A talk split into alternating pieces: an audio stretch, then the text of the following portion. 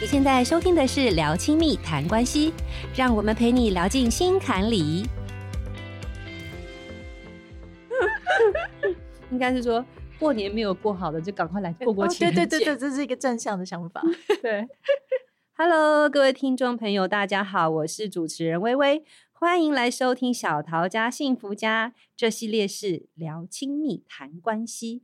今天这一集呢，我们还是非常开心的，请到了我们熟悉的来宾，也就是曾心怡临床心理师。Hello，心怡。Hello，主持人好，各位听众朋友，大家好，我又来了，我是曾心怡心理师。好，今天我们要聊的主题，哎，又是一个大多数女性都会共同有的质疑哦，跟疑惑：为什么结婚之后一切都不一样了呢？那个消失的情人节到底去了哪里呢？嗯，我们婚后的关系应该要怎么样经营呢？似乎结了婚，好像甜蜜也不存在了，爱情也不存在了，很多的柴米油盐都进来了，那该怎么办？这是我我脑中出现的一个梗图，就是。有一个梗图，不是对于关系的问题，我一律建议分手。当然不是这样子哈，所以我们刚刚在讲说，哇，从过完年立刻就接到情人节这件事，真的是一方面消磨掉感情。可是刚刚前面我们在聊的时候，薇薇老师也提到，就是哎，我们在过年损失掉的关系，所以赶快从情人节补回来。对，所以我刚刚在一边想，我就想到一个例子，大家说，哎，为什么结完婚就变了？然后就是婚后为什么那种。热恋的感觉都不见了，所以我曾经在一个那个伴侣咨商的过程里面很有感触的一件事情，就是原来很多的伴侣在过来谈的时候，他的主题其实并不是你为什么不爱我了，因为这种话其实很深层，大家不会一开始就讲这个，可能一开始都跟柴米油盐有关，比如说哎教养的态度不一致，嗯，或是呃我们的关系被婆婆介入太多，吼，可能都是某一些议题的开始，这样。那有一次跟一对伴侣谈谈谈，他们就谈到一件事情，就是太太就说：“哎，我觉得先生自从我当妈妈之后，他对我的态度就不一样。”嗯，然后先生这时候就说：“其实我的感觉是，哦自从你当妈妈以后，我觉得你对我就不一样了。样。所以妈妈是个关键的角色，对不对？就是这个身份是个关键。就你如果结了婚还没生孩子，可能还感觉不到那个差异性。”可是，一旦有了小孩，生活的秩序感是完全跟你没有孩子是不同的。我觉得真的哎，就像刚结婚的新婚夫妻，其实某个程度都还可以维持在结婚前的结构。是对，其实跟就是还没结婚前没有什么差别。这样就是差别在于我们之前谈到的过年，然后那个差别可能会蛮大。嗯、其他生活其实还好，但是真的在结婚后，特别是成为爸妈之后。我觉得那个对于感情的消耗其实是蛮多的，那蛮多的原因，大家都会觉得奇怪，为什么啊？就是我们不是呃彼此有承诺，然后彼此不是相信我们可以过得很好才结婚的吗？怎么婚后一切都变了？这样，我觉得很多的时候就是这个角色的竞争，比如说，我们刚刚在讲到当妈妈这件事，嗯，我觉得当妈妈哈，对于女性来讲，她几乎是一个生命的重新洗牌。是，我觉得像我自己还没有当妈妈前，我真的没有办法想象，我可以爱一个我没有想象过的生命，胜过于我的另外一半。可是当孩子出生之后，然后刚好精神分析里面有跟我们说过一件事情，就是女性在刚当妈妈的时候会进入一种状态，叫做原初母性专注。原初母性专注，对、嗯、这几个字其实在讲，就是孩子在完全需要依赖母体的时候，妈妈几乎会心心念念的在这个新生命上，完全的不在其他的事物上，包含自己。所以为什么我们在孩子还小的时候会蓬头垢面，也不在意？对，真的，好，完全没有了自己，我们变成一个生物体。嗯对，我们的功能就是泌乳，然后孩子一个笑就觉得说啊，你完全忘记昨天你根本一个晚上没睡的那种痛苦。这就是原初母性专注的一个状态，就是生物让我们制造了一个功能，是因为人类需要很长的时间才能够成熟，嗯、所以他也设计的母性要花很多的时间专注在这个很晚成熟的个体上。所以我们就可以想到另外一件事，这个妈妈连自己都想不到了，怎么会想到先生？真的，所以先生觉得孤单了。先生这时候听着听着眼泪就掉下来了。可是我们就在想，这个时候就是角色里面互相竞争，是我们心里面很多时候只能装一件事情，特别是有一个新生命的时候。所以妈妈在这个时候完全的专注在婴儿上面的时候，她其实没有办法用另外一个角色去面对先生。哦嗯，那其实有的时候我们讲直白一点，很多的伴侣会跟我讲一个更 detail，就是他们的性关系这样子。可对于一个喂母奶的妈妈。要他再有性关系这件事，我没有欲望。对，我觉得有时候是很狼狈的，是没错。哦，这个狼狈的感觉，先生可能真的也不见得感觉得到。是，而且我觉得先生他，我们有经历过怀孕的那个过程，我们可能身体跟心理都在适应，期待未来我是一个母亲了。可是我觉得先生是没有的，爸爸他没有经历过那个身体开始有变化。那个变形虫的过，他没有那个变形的过程，所以他其实是孩子出现的那一瞬间，他突然发现他是爸爸。嗯，对，嗯、我觉得他们的心理的调试的剧烈感是比我们大的，嗯、比女人大的。嗯嗯。那可是他的剧烈感，有些时候在你说的原初母性的那个状态底下，我们身为妈妈，我们是感受不到那个男人的内在的剧烈感，所以我们表现出来的就可能会觉得说，哎。他为什么都还没有进入状况？你不觉得很多爸爸一开始当爸爸的时候根本没有进入状况？就是我们已经急着在喂奶，在干嘛？爸爸就是傻愣哎。然后你知道有个调查还蛮有意思的，就是那个调查是一个入口关键字网站的调查。然后有一次他们就有报道说，如果你去追踪输入关键字的那些人，如果那个人的身份是新生儿的母亲的话，他们会输入的关键字搜寻的最多的关键字离婚。没错，离婚协议。就生了孩子之后，想到就是离婚要怎么离，因为已经在怒了的，就是老娘我拼了老命把孩子生下来，你还给我状况外，所以我觉得就变成是说，你看哦，孩子出生之后，妈妈用她的角色，可能她对于爸爸这个角色有愤怒，是对于这个爸爸角色有种失望，是。可是这时候我们又回到妈妈，她也是一个妻子；爸爸他也是一个先生，是所以他们就会把这个气移到他们没有办法好好建立妻子跟先生这样子的关联，这样吼。所以这一定是婚后为什么我们没有办法用原来的甜蜜、用原来的温度去经营这样的关系里面一个很大的主因，其实在于我们的身份开始做剧烈的改变了。嗯嗯。那有的听众就说：“可是我还没有孩子啊！”可别忘了。这时候我们可能是三明治族群的起，快要到三明治族群，就是我们除了是先生，除了是太太，我们可能也要照顾婆家的爸妈，照顾娘家的爸妈。这个时候，我们的身心压力其实是变大的。对，嗯、那身心压力变大的状况之下，可能我前一集有提到那个爸爸团体，我想起来爸爸团体里面，我听我就是走到台下面听爸爸们讨论什么，爸爸们其实真的很在意的一件事情是。我现在到底有没有能力赚够钱去养活一家老小？对，你讲到一个蛮关键的，嗯、我觉得男人的确承受的社会压力是大一点。嗯，我们说女人逃不出社会的传统枷锁，其实男人也是，对不对？我们还是大部分，不是全部，可大部分的男人还是承担着一个他自己会觉得他有一个家的责任感。嗯，对。而且好像这个一家之主的位置，他们会把它放在于：我今天是不是赚够了钱，让我这一家老小温饱，或是过很好的生活？甚至是男性们彼此竞争的议题，也可能在于是这样。哎，我今天带老婆小孩，我们今天去哪里玩了？嗯、哇，我们的可能身份地位都不一样了。是的，嗯，这也是我们在讲，是男性从单身到婚后，再到成为爸爸以后。他放在心里面的负荷其实真的很不一样，嗯、那这个也是他们在结婚前没有想到的，就是没想到经济压力这件事突然会变成他人生的主轴，嗯、而这个时候他可能的心思都放在他怎么样让他的工作更好，怎么样让他的投资更赚钱，这样。他这时候可能没有接球到太太的需要，没有接球到太太成为妈妈的需要的时候。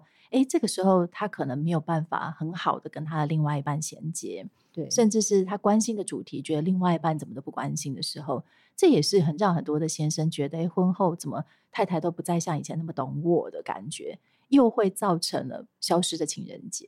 不只是女性也会，嗯、男性也会，是，嗯。你别说了，我觉得那种婚姻的生活上的消磨，其实我自己都已经好多年没有过过 情人节，就你根本不会想到还有情人节这件事情，就很忙啊，很累啊，嗯，嗯就如果真的有节日的话，别过了，让我休息一下，就这一天不要有人吵我，那就是超赞的情人节。怎么变单身节？对？对对对，怎么会？我只是要一天未单身的状态。天哪，我们怎么这么低标呢？所以，我们这样讲讲讲，其实就是大家一定越来越意识到，就是在婚前，我们大概只要谈爱、谈关系、谈好好相处。可婚后，我们不一样了。我们是一个真正在社会上的成人，所以我们要负荷到很多成人需要负起的责任。是对。那这些责任真的包含养育下一代，包含是面对家庭。甚至现在很多男性、女性在面对其实生活压力很大，他们还要准备备孕。哎，备孕这个也是另外一个压力哦。这个真是血泪斑斑的故事，真的。对，最近小乔才出了一本书《一千针》，我有看到啊，他甚至打了一千针生下他的点点宝宝，哎，嗯，我看了好心疼哦。对，在这条路上前仆后继，可是不是每个人都可以走到最后开花结果的状态。像我有一个大学同学，他的太太就是很努力的想要生。但就是一直生不出来，然后他们也去做了试管，做了什么的，没有办法取不到卵，嗯、没有卵你就真的完全没辙。是对，然后这样三来四去，然后还折腾到还有一次还输卵管发炎，整个还去开刀，最后他们现在就断了这个念想，嗯、就决定把自己的日子过好。嗯嗯，刚走到这一步，很多人都要花好多的时间。哎，还两走到这一步，夫妻还在一起是不容易啊。哎、很多人真的是那个试管什么生殖的疗程走到一半，一半夫妻都离婚了。我那天看到一个那个美国生殖医学会的统计，哈，他就会统计到说，为什么很多人没有办法接轨到就是真正的那个生殖医学的疗程。嗯、然后在美国那边有，当然有跟他们的那个点跟点之间距离很大。所以，像我们在走生殖医学疗程，有的时候需要取精啊，有的时候需要去就诊。可是美国那个地域性很大，所以地域性是他们的其中一个。不过在台湾就没有这个问题。嗯、第二个最重要是百分之五十的人就是因为撑不住这种压力，所以干脆就不要做治疗了。嗯，所以我们在婚后的生活压力，其实我刚刚在想到，就是其实人一结婚后，马上就会有人问你什么时候要生个小孩啊？对。然后这个时候就变成另外一种心理的负荷了。那通常在这个负荷之下，要好好的过好自己的生活，其实又很难。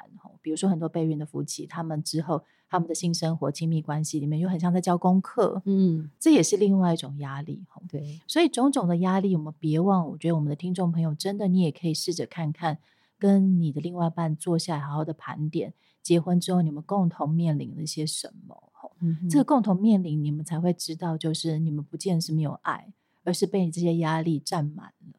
嗯哼嗯。可是很多时候，这些压力没有办法移除，该怎么办？我觉得人生吼，真的不是很多问题都能够解决的。是，有一次有一个学生就问我说：“哎，老师啊，吼，就是。”我身为一个心理师，如果看到有些问题没办法解决的时候，我会觉得我很失职。这样，嗯、我说：“No No，这不是你的问题，是人生的问题。”这样子。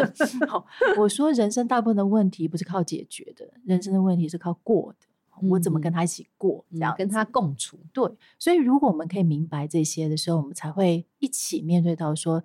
这个压力是我们现在共同去面对的。也许我们现在没有办法立刻解决它，嗯、但是至少我们知道，我们是一起在看这件事情的。嗯、所以结论还是回到一起的，一起就是真的太重要了。就是只要结了婚，就是一起的，是就是我们，是我们是一起面对的，我们一起有这个压力。对，对，我们可能一起有经济的压力，一起有生育的压力，一起有社会期待的压力。可是我们是一起的。我觉得这集也适合婚前的人听。哎，怎么搞的？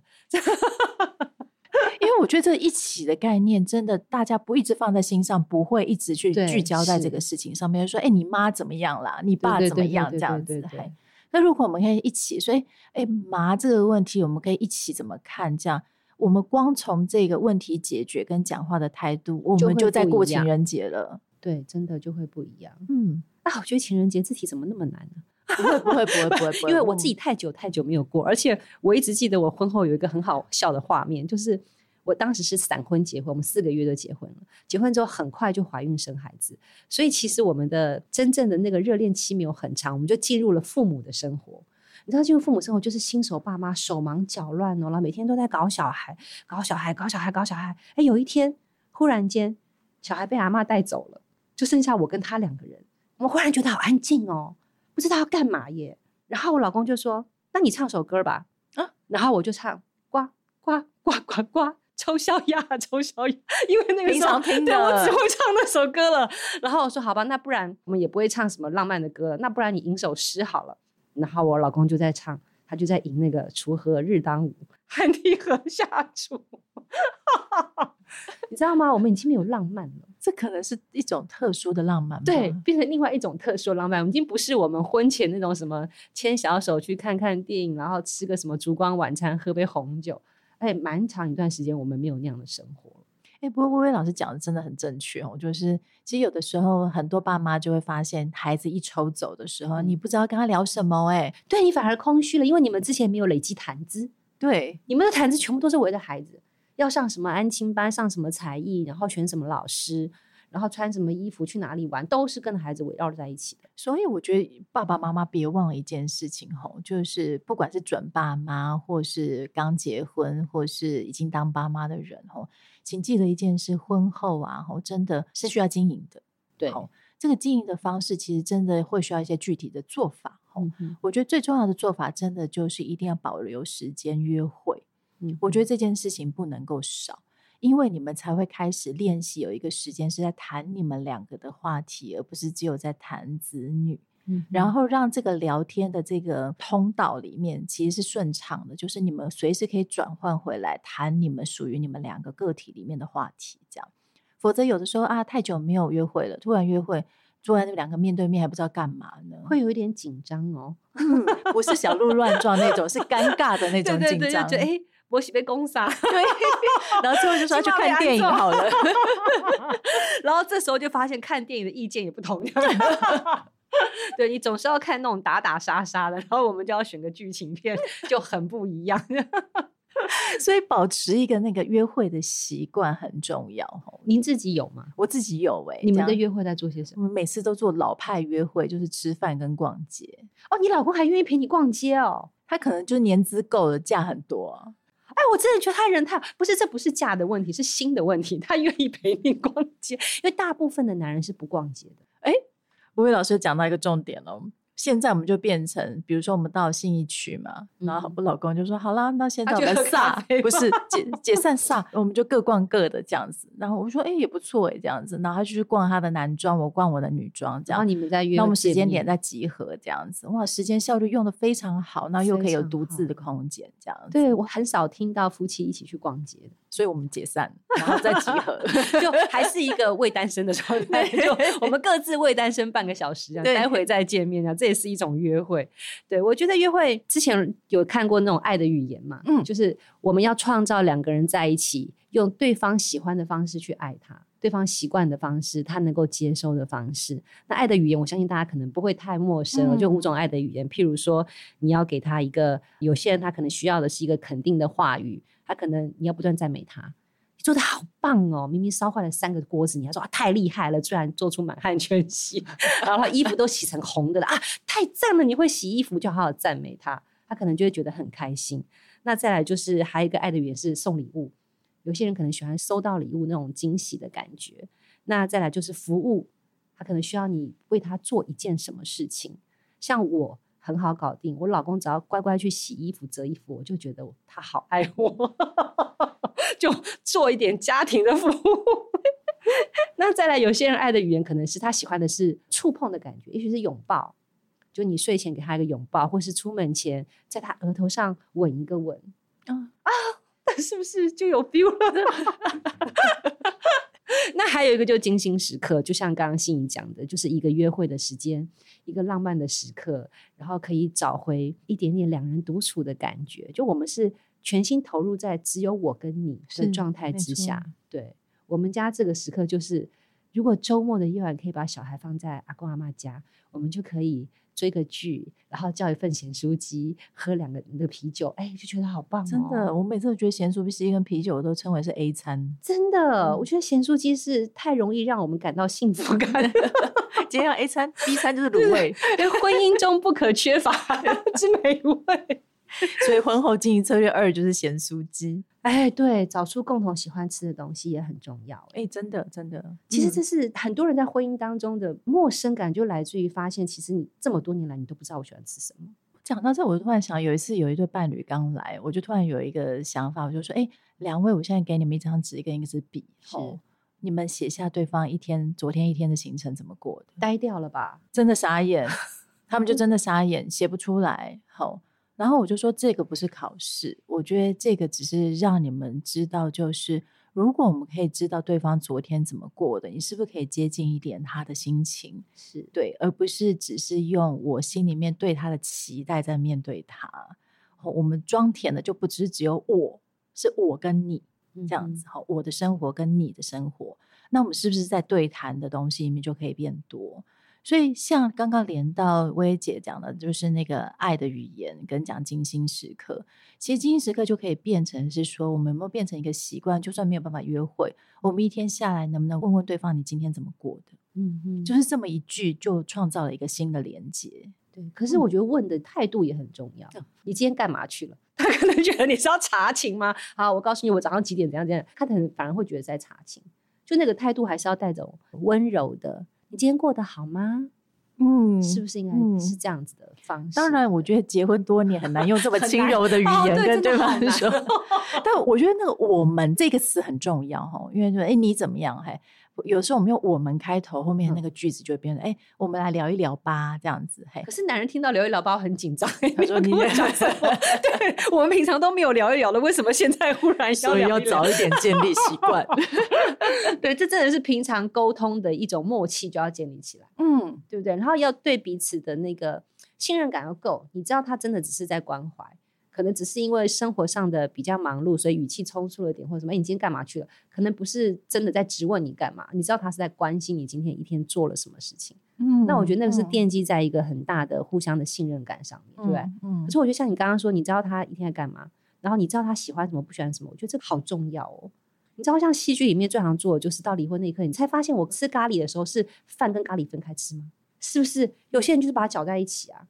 我觉得这集那种热恋的男女朋友听了一定觉得很不可思议，觉得说真的结婚会让一个人就消耗到这个地步吗？哦啊，真的耶！而且我觉得有些时候女生也太不说了，就像有些时候女孩子会习惯的去顺应你的喜好，嗯，就好比那个日剧《四重奏》里面就有个经典台词，就是吃炸鸡到底要不要淋那个柠檬汁，然后一直到最后才发现，他先生根本就不知道你到底喜不喜欢淋这个柠檬汁，可多年来你都因为我喜欢，所以你都淋了柠檬汁。我想起来，上个月的时候，我先生突然问我了一个很奇怪的问题。啥？他说我去便利商店的时候，他突然问我说：“你为什么你永远都买红茶不买绿茶？”然后我想说，我们不是结婚不十二年吗？我突然被他问这个问题，我也不懂、欸，你愣了是吧？然后我也不突然就愣到不知道怎么回答。他就说：“哦，你不喜欢喝绿茶？”我说：“对，我不是很喜欢喝绿茶。”这样子。嗯、那他的好处就在于，因为他很喜欢喝绿茶。嗯、但他之后他去便利商店买小孩子的东西，说他帮我买的就是买红茶，不买自己的绿茶。这样子，哦，可我也不知道他哪一条线打到，就是我们从来没有沟通这件事情，嗯、他也不知道去哪里。哦，我先生他们公司最近在上上那个萨提尔理论，哦，萨提尔，他可能因为透过那个萨提尔理论，你们更知道是要了解太太冰山下方的需求到底是什么，他努力要跟你有一致性的沟通之类。所以听众朋友别忘了去细细观察你的太太的喜好，哎，对，先生的喜好也是啦。我们你现在再让我愣了一下，我老公喜欢什么？我来想想。他喜欢喝椰子水，每次他去便利商店就会叫我买椰子水。是啊，所以薇薇老师还是知道的。对，然后他只看那种不用大脑的动作片，好像很多男人是这样对，因为他的大脑平常都用在你的 你的上面，不不是我的上面，没有，他用在他工作而已。我的部分大概只有零吧，因为我把我自己 take care 的非常好，这样。对，我觉得男人看动作片非常的好笑，就是他每次都看差不多类型的，不是可能抢救女儿啦，抢救什么的。有一次，我就跟他坐在那边看电视的时候，我就发现，我说：“哎、欸，我都知道这个故事下一步剧情是什么。”他说：“你怎么会知道？”我说：“因为我们看过呀。”他完全忘记他看过这个片子，哇，真的是一种全新的投入，哎，我都不知道他在看什么嘞。我想说，哇，你这样让那个编剧多难过。你把这整集看完了，这个电影都看完了，你都不知道你看过。然后你再看第二遍的时候，你还不知道发生了什么事。这这个电影我多伤心？我说，even 我坐在旁边的人，我都知道，哎，接下来他会怎么样？怎么样？他会到那个酒店，他会怎么样？我老公还很惊讶的看着我说：“你怎么都知道？”他说：“你看过？”我说：“对呀，你也看过，我跟你一起看过的。”这男人的脑怎么了？我刚刚从那个我要讲正经，因为我刚刚在一方面观察呢，我努力正经。薇薇老师在想，我觉得。幽默感这件事真的太重要了，是，就是一对伴侣里面，真的很多的时候，我们必须要靠幽默感来化解，说哦，你怎么会这样子？跟那些那些关键，我觉得幽默感这件事，也许观众朋友说，哈、啊，我就是一个没有幽默感的，怎么怎么办？哈，那我觉得有的时候你是真的用轻轻的方式去看待对方怎么做出这些差异的事情，哈，比如说，哎，你你居然不知道这个剧情，哎，哈，你真的就是用轻轻的这件事去看，哈。而不是重重去看这件事。啊，你连这种情节都不知道，难怪你把我的事情都忘记了。这叫做重重的看。对对对，如果要牵扯回自己的抱怨的话，那真的牵扯不完，牵扯不完。嗯，对，在婚姻里头，真的就要睁一只眼闭一只眼，最好瞎了眼。天哪，这个结论是可以的吗？我不能这样不正经，快，我们正经的来。没有，我觉得真的就是我们还是怀着感恩的心情啊。就是我觉得人生就是有缘分，你才会跟他结成夫妻啊。不然为什么茫茫人海当中你就嫁给他？嗯，对不对？有这么多人你可以嫁，你不嫁你就嫁给他，怎么样他都是你选的。所以每次很生气的时候，就跟我自己说：“我选的，我选的，我选的。”但是我觉得好像还可以看到一件事情，我觉得大部分婚姻可以继续走下去，一定有一个点，就是彼此都看得到彼此有改变的地方。对，嗯，你光靠一个人改变是比较辛苦的。所以有的时候我们真的很生气的时候，我们真的可以回头想，所以对方也许今天让你很生气，上个月呢，上上个月呢，他一年前跟你的现在有没有什么样的不同？当你看到他也是有不一样的时候，就有时候就化干戈为玉帛了。是，的确是。嗯，那我觉得节目的最后也想要提醒大家的是，就是你在婚姻中的信念是什么？所谓的信念，就是你对这个人到底有没有把握？他爱不爱你？你爱不爱他？如果你的信念是存在的，不论发生什么事情，其实你的信念会决定了你怎么看待这件事情，你怎么解释这件事情。嗯、他如果是晚回来，你会不会马上结成？他就是不爱我了，他就是不想回家，所以故意怎么样？如果你对他是有信念，你会知道他晚回来可能就真的是耽误了。嗯，他其实很想回家。只是他工作很忙，嗯，我觉得你的信念会决定了你要怎么看待这个关系，怎么看待这个人，怎么看待你们的婚姻，跟你未来的日子，跟怎么过下去的人生，是对。所以无论如何，就找回我们最远初为什么嫁给这个人，一定是从爱开始的，嗯，那个爱的感觉还在不在？如果不在的话，把它找回来，然后 keep 住它，然后时时刻刻提醒自己，我们是因为爱而相处，而愿意往下走，嗯，那我们一定会有很好的人生。我们会遇到各式各样生活上的磨难，那都是正常的。不要把磨难跟冲突觉得是很过意不去的事情。嗯，你把它视为是正常的，它就是有起有落会过去，最后你们还是会手牵着手往下走。是消失的情人节没关系，我们就是天天情人节，好不好？好，好，我们下次见喽，拜拜，拜拜。